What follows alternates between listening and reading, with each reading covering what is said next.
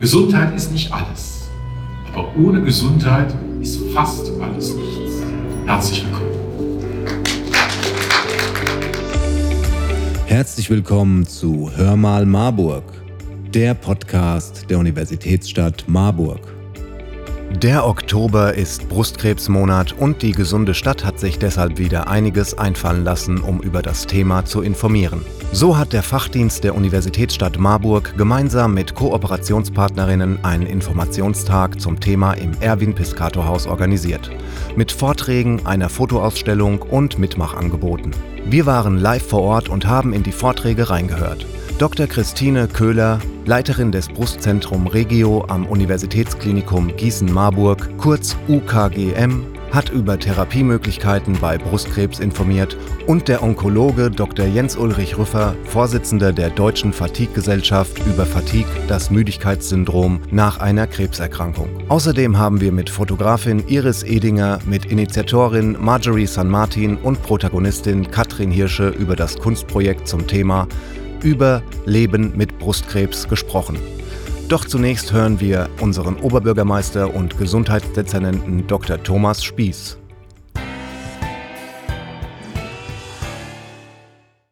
Herr Spieß, welchen Stellenwert nimmt Brustkrebs unter all den verschiedenen Krebsarten ein und warum wird dem Thema ein ganzer Monat gewidmet?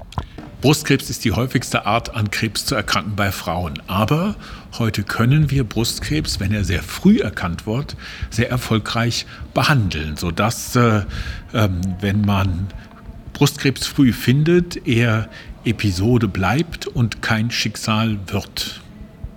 Jedenfalls besteht die Chance. Ähm, und dazu ist es erforderlich, dafür zu sensibilisieren, aufmerksam zu machen. Die äh, meisten Brustkrebse wird äh, werden von Frauen selbst entdeckt, äh, zum Beispiel, weil sie sich selbst untersuchen. Deshalb, ähm, Früherken weil Früherkennung so wichtig ist, ähm, aber Früherkennung wie zum Beispiel die Mammographie, die unangenehm ist, ja, aber deswegen nicht weniger wichtig, ähm, äh, nicht ausreichend wahrgenommen werden. Deshalb gilt der Monat Oktober als Bewusstseinsmonat, als der Monat, in dem wir darüber informieren, in dem wir ähm, über Vorbeugung, Behandlung, Erforschung von Brustkrebs aufklären und gleichzeitig ähm, dazu motivieren möchten, ähm, sich äh, der Früherkennung zuzuwenden. Ähm, und das ist unheimlich wichtig, auch deshalb, weil wir reden ja bei Erkrankung immer bei Krebs besonders und bei Brustkrebs ganz besonders über einen ganz persönlichen, ganz intimen Vorgang. Ähm, sich damit zu beschäftigen, ähm, tut man ja nicht mit Wildfremden, sondern das tut man in sicherer, geschützter Atmosphäre. Und deshalb ähm, ähm ist uns äh, sozusagen dafür werben und dabei helfen, dass man sich eine, dass Frauen sich eine geschützte einen Ort suchen, einen Zugang suchen, ähm, sich überhaupt damit befassen, besonders wichtig. Und wie trägt der Fachdienst Gesunde Stadt zur Aufklärung für die Krebsprävention bei? Also vor allen Dingen, indem wir eigene Veranstaltungen initiieren, aber noch viel mehr mit ganz vielen Partnern zusammen ähm, dazu aufklären, sensibilisieren, unterstützen. Letztes Jahr schon haben wir eine Reihe von Veranstaltungen gemacht zu Selbstuntersuchungskursen, wo auch angeboten wurde, dass äh, unter Beteiligung von äh, zwölf Gynäkologinnen äh, des Universitätsklinikums, die ähm, ehrenamtlich in Frauengruppen gekommen sind, sodass man in einer privaten, ähm, äh, vertrauensvollen Atmosphäre sich dem Thema annähern kann. Das finde ich unheimlich wichtig. Oder wir unterstützen gerne Kooperationspartner. Es gab vor einigen Wochen einen tollen Flashmob des ähm, von äh, Leben mit Krebs äh, auf dem Marktplatz zusammen mit einem Marburger Orchester, die da sozusagen sensibilisiert haben. Ähm, ähm, auch dieses Jahr wieder wollen wir diese Selbstuntersuchungskurse unterstützen.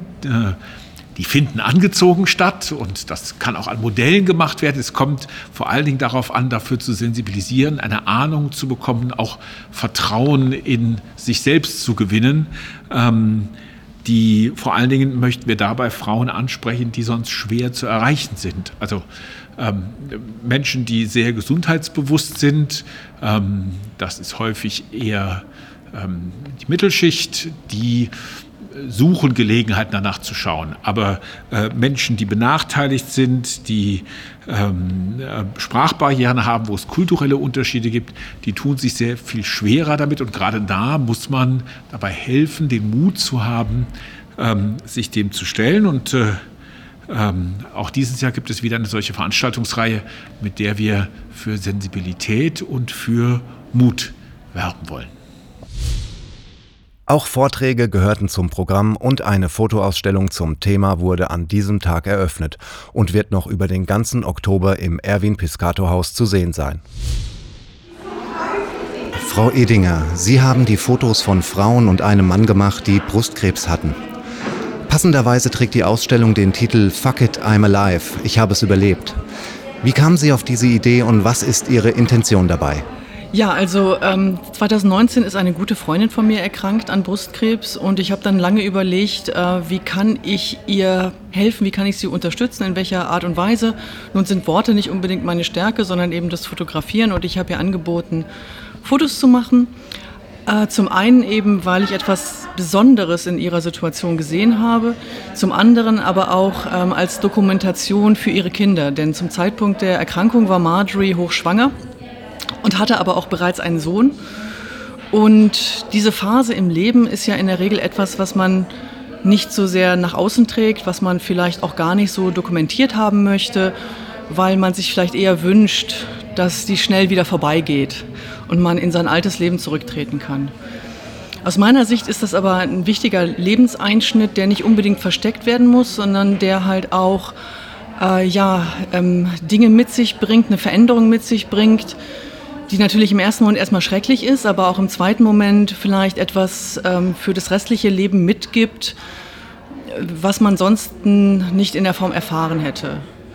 Und insofern hatte ich im Prinzip diese zwei Beweggründe. Eine, einmal das Dokumentieren und zum anderen das, das, das Zeigen in Bildern, was ich empfinde und was ich in den Menschen sehe.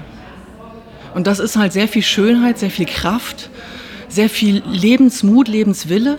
Das ist schreckenweise vielleicht auch eine gewisse Traurigkeit und eine gewisse Melancholie, weil eben das alte Leben zu Ende geht und ein neues beginnt.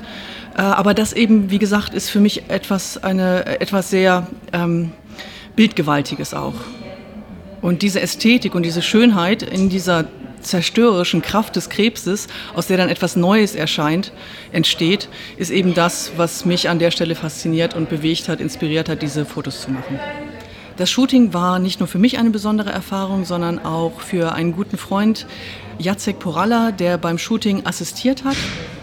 Und gemeinsam mit Marjorie haben wir dann überlegt, wie wir diese Erfahrung weitergeben können. Und äh, Marjorie erzählt jetzt ein wenig über ihre äh, Situation, ihre Erfahrungen und Beweggründe zum Projekt. Ja, ich bin Marjorie St. Martin und ähm, ja, äh, genau wie Iris schon gesagt hatte, im äh, Ende so Dezember 2018 war ich hochschwanger und in diesem Moment, wo eigentlich normalerweise man guckt, wenn, der äh, wenn der Baby in der richtigen Position ist und so weiter, haben wir eigentlich gemerkt, dass etwas Falsches in meiner Brust war. Die erste, alles haben gedacht, dass vielleicht das Milch, weil die ersten Monate von der Schwangerschaft. Aber als Mutter wusste ich schon, dass etwas falsch war. Genau so war das. Äh, und äh, eine Sache habe ich gelernt. Ich habe meine Haare verloren. Ich habe meine Haare ganz lang und ich habe meine Haare verloren. Und in, dann habe ich mir eine Perücke gekauft. Als ich die Perücke angezogen, ich habe das gehasst. Ich habe gesagt, das bin ich nicht. Das will ich nicht. Und ich habe das gesagt und ich war total. Äh, also ich, ich, ich wusste nicht, was, was sollte ich jetzt machen. Sollte ich die Perücke anziehen oder nicht? Oder was mache ich jetzt? In diesem Moment, der Mann von dem Laden hat mir etwas gesagt, mach ein Selfie. Und ich war so, was meint er? Ich sehe das in den Spiegel und äh, ich mag das nicht. Was soll ich jetzt ein Selfie jetzt machen? Aber ich habe das tatsächlich gemacht und das war unglaublich. Der, der, der, das, die Frau da in dem Bild war eine andere Frau, das ich in den Spiegel gesehen hatte.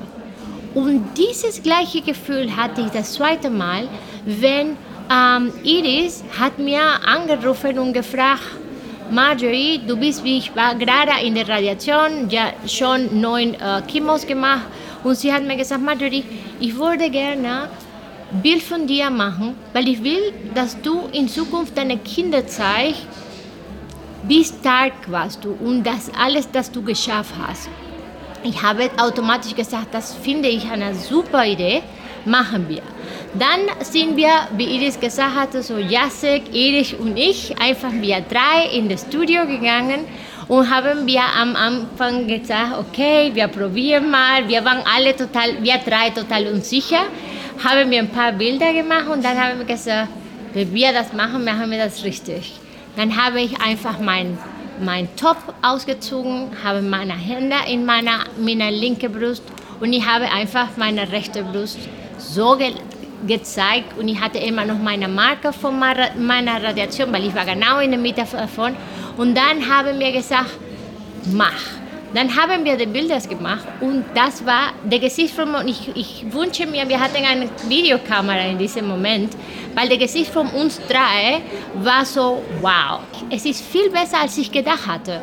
Und dieses Stolz, das wir drei in diesem Moment haben, und da haben wir gesagt, wir wollen, dass andere Frauen genau dieses Gefühl, das wir jetzt haben, dieses Gefühl auch mitteilen und, und haben von ihrem Körper, von ihrem Gefühl und von ihrem Leben. Und in diesem Moment habe ich gesagt, einfach, weißt du was, fuck it, I'm alive. Frau Hirsche, Sie waren selbst von Brustkrebs betroffen und sind eine der neuen Protagonistinnen der Fotoausstellung. Was hat Sie dazu bewogen, sich für das Projekt fotografieren zu lassen und wie war das für Sie? Nun, zuerst gab es einen Anruf von einer meiner besten Freundinnen, Sabine, die nämlich äh, Iris im Mittagsmagazin gesehen hatte, wo sie über das Projekt gesprochen hatte. Zu dem Zeitpunkt lag ich im Krankenhaus und ähm, die rief mich an und sagte, Katrin, da gibt es ein Kunstprojekt zum Thema Brustkrebs und das ist total spannend und die machen so tolle Fotos und die sind so kraftvoll und so stark. Da musst du unbedingt mitmachen. Und dann habe ich gesagt, nee, Biene, ist klar. Ausgerechnet ich. Ich bin jemand, ich hasse es, fotografiert zu werden. Das war schon als Kind so. Ich bin so Pixie-Foto geschädigt von meinen Eltern. Und äh, ja, es war aber dann so, dass ich mir ähm, die Webseite angeguckt habe und diese kraftvollen Frauen und halt auch unseren äh, Protagonisten Chris gesehen habe und diese Power, die da dahinter steckt. Und ähm, auch wenn die Fotos ja sehr dunkel sind, dieses Leben, was mich einfach auch über das Internet aus diesen Bildern angesprochen hat. Und das hat mich dann dazu geführt, ähm, ja, ähm, Iris und Marjorie und äh, Jacek anzuschreiben und zu sagen, hier, ich wäre bereit. Und äh, so ist das dann dazu gekommen. Dr. Rüffer, Sie haben während des Informationstags zum Thema Brustkrebs über das Fatigue-Syndrom gesprochen. Was kann man darunter verstehen? Unter dem Fatigue-Syndrom versteht man eine Erschöpfung, die während oder und nach einer Krebserkrankung auftreten kann. Während einer Krebserkrankung sind nahezu alle Patienten davon betroffen. Nach einer Krebserkrankung sind es in der Regel 20 bis 40 Prozent. Das heißt, zwei bis vier von zehn Betroffenen leiden langfristig unter einer Erschöpfung, die man durch normale Erholungsphasen nur wenig oder gar nicht lindern kann. Die genauen Ursachen von Fatigue sind nicht oder nur unzureichend bekannt. Natürlich liegt eine Tumorerkrankung vor, in der Regel auch eine Tumortherapie. Ähm, ins, wir sprechen von einer multidimensionellen Erkrankung, das heißt mehrere Faktoren tragen dazu bei und tragen auch zum Ausmaß der Erschöpfung bei. Was wir wissen ist, dass Patienten, die in der Vorgeschichte bereits psychische Belastungen haben, häufiger vom Fatigue-Syndrom betroffen sind. Und welche Behandlungsmöglichkeiten gibt es? Was kann Betroffenen helfen? Was den Betroffenen helfen kann, ist im ersten Schritt ganz einfach eine Information. Zu wissen, dass diese Erschöpfung sie nicht allein betrifft, sondern dass sie tatsächlich häufiger vorkommt. Das heißt, in dem ersten Schritt soll der Patient wissen, dass sich diese Erschöpfung nicht ausdrückt als erneute Erkrankung von Krebs oder ähnlichen Dingen, sondern dass sie eine Folgeerscheinung ist, die bei Krebspatienten auftritt.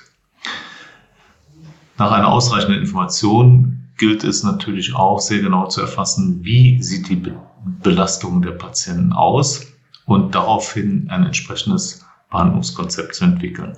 Im Wesentlichen stehen drei Möglichkeiten zur Verfügung. Das eine ist Bewegung. Wir wissen sehr genau, dass Bewegung sehr effektiv ist, was die Behandlung von Erschöpfung angeht. Dann eben psychoonkologische Betreuung, also das heißt die Krankheitsverarbeitung unterstützen. Auch da sehen wir, auch wenn wir nicht genau wissen, warum das so ist, dass wenn Patienten psychoonkologische Unterstützung in Anspruch nehmen, dass sie tatsächlich deutlich geringere Fatigue haben können nach einer solchen Behandlung.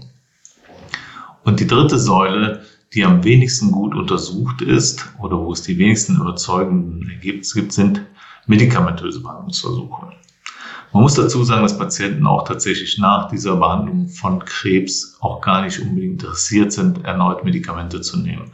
Aber in Ausnahmefällen kann das sehr wohl eine gute Möglichkeit sein, dass man Patienten mit Amphetaminen, also Methylphenidat zum Beispiel, oder Safranprodukten behandelt. Das sollten aber eigentlich Ausnahmen sein und insbesondere Patienten, die ausreichend schon Bewegung und psychoonkologische Unterstützung erfahren haben. Frau Dr. Köhler, wenn von Krebs die Rede ist, fällt vielen häufig zuerst Chemotherapie als Behandlungsmethode ein. Bei Brustkrebs denken viele an Brustamputation. Sie informieren über weitere Therapiemöglichkeiten. Kann damit dem Thema ein wenig der Schrecken genommen werden? Ich denke, man kann in vielen Dingen den Schrecken da schon einmal nehmen, wobei man Verständnis haben muss äh, für jeden Patienten, der so oder Patientin, die eine solche Diagnose bekommt, dass das erstmal ähm, wirklich ein, ein tiefes Loch ist, was sich da auftut und man darin versinkt. Ähm, grundsätzlicherweise muss man sagen, dass Brustkrebs zu den am besten heilbaren Krebserkrankungen zählt. Deswegen äh, äh, sind wir ja mit der Früherkennung da auch so hinterher. Und ähm, in den wenigsten Fällen, wenn ein Brustkrebs rechtzeitig erkannt wird, ist es tatsächlich so, dass ähm, eine Brust amputiert werden muss ähm, oder dass eine Chemotherapie durchgeführt werden muss. Es ist so, dass ähm, es sehr, sehr viele unterschiedliche Brustkrebserkrankungen gibt und nur bestimmte Arten von Brustkrebs, die ein bestimmtes biologisches Muster aufweisen, sind Erkrankungen, bei denen eine Chemotherapie unumgänglich ist. Über die Hälfte der Brustkrebserkrankungen sind hormonabhängige Tumoren, die häufig ausschließlich mit einer antihormonellen Therapie behandelt werden können und wo man die Chemotherapie überhaupt nicht notwendig hat. Bei den operativen Maßnahmen ist es so, dass die brusterhaltende Therapie als Standardmethode gilt. Es ist nur in besonderen Fällen so, dass ähm, Brustamputationen tatsächlich vorgenommen werden. Im Falle einer Brustamputation ist es so, dass man den Patientinnen in der Regel anbietet, ähm, in der gleichen OP eine Sofortrekonstruktion vorzunehmen.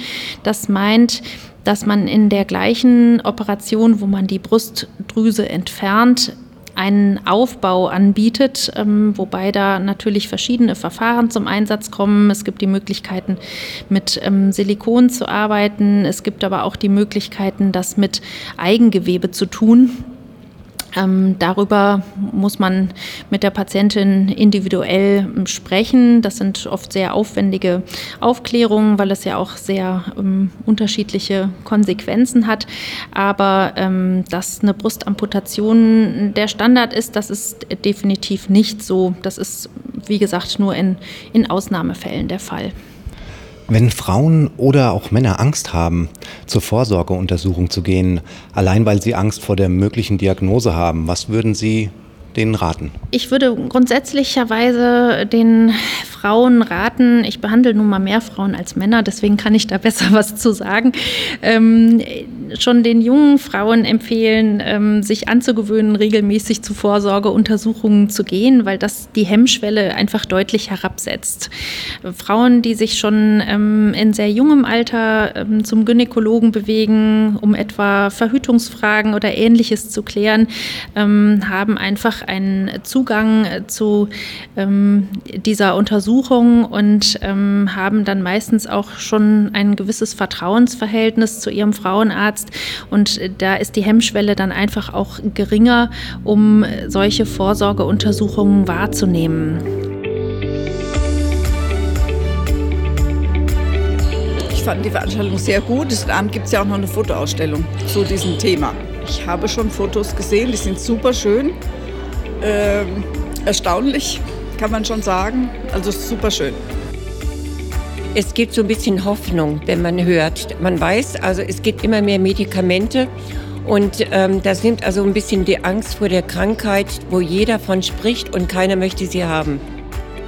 Sehr informativ, vor allem fand ich sie so zusammengerafft bis jetzt, also bei gerade den Teil über Therapien, dass man innerhalb kürzester Zeit erfahren hat, was es Neues gibt, aber auch gerade so viel, wie der Normalmensch, sag ich mal, aufnehmen kann. Ich fand die Veranstaltung bislang sehr informativ. Ich bin jetzt auf diese Ringe gespannt mit dieser tiefen Muskulatur. Ja, und freue mich natürlich auch auf den Vortrag für nachher über Fatigue. Das war's auch schon wieder mit Hör mal Marburg. Die Fotoausstellung ist noch bis zum 29. Oktober kostenfrei im Erwin Piscator Haus für Veranstaltungsbesucherinnen zu sehen. Der nächste Workshop für angeleitete Selbstuntersuchung für Einzelpersonen findet am Freitag, den 29. Oktober statt. Die Selbstuntersuchung nimmt jeweils etwa 30 Minuten in Anspruch. Im Anschluss können Fragen gestellt werden. Der Workshop wird ehrenamtlich von Gynäkologinnen des UKGM angeleitet. Interessierte melden sich per Mail an gesund.marburg-stadt.de.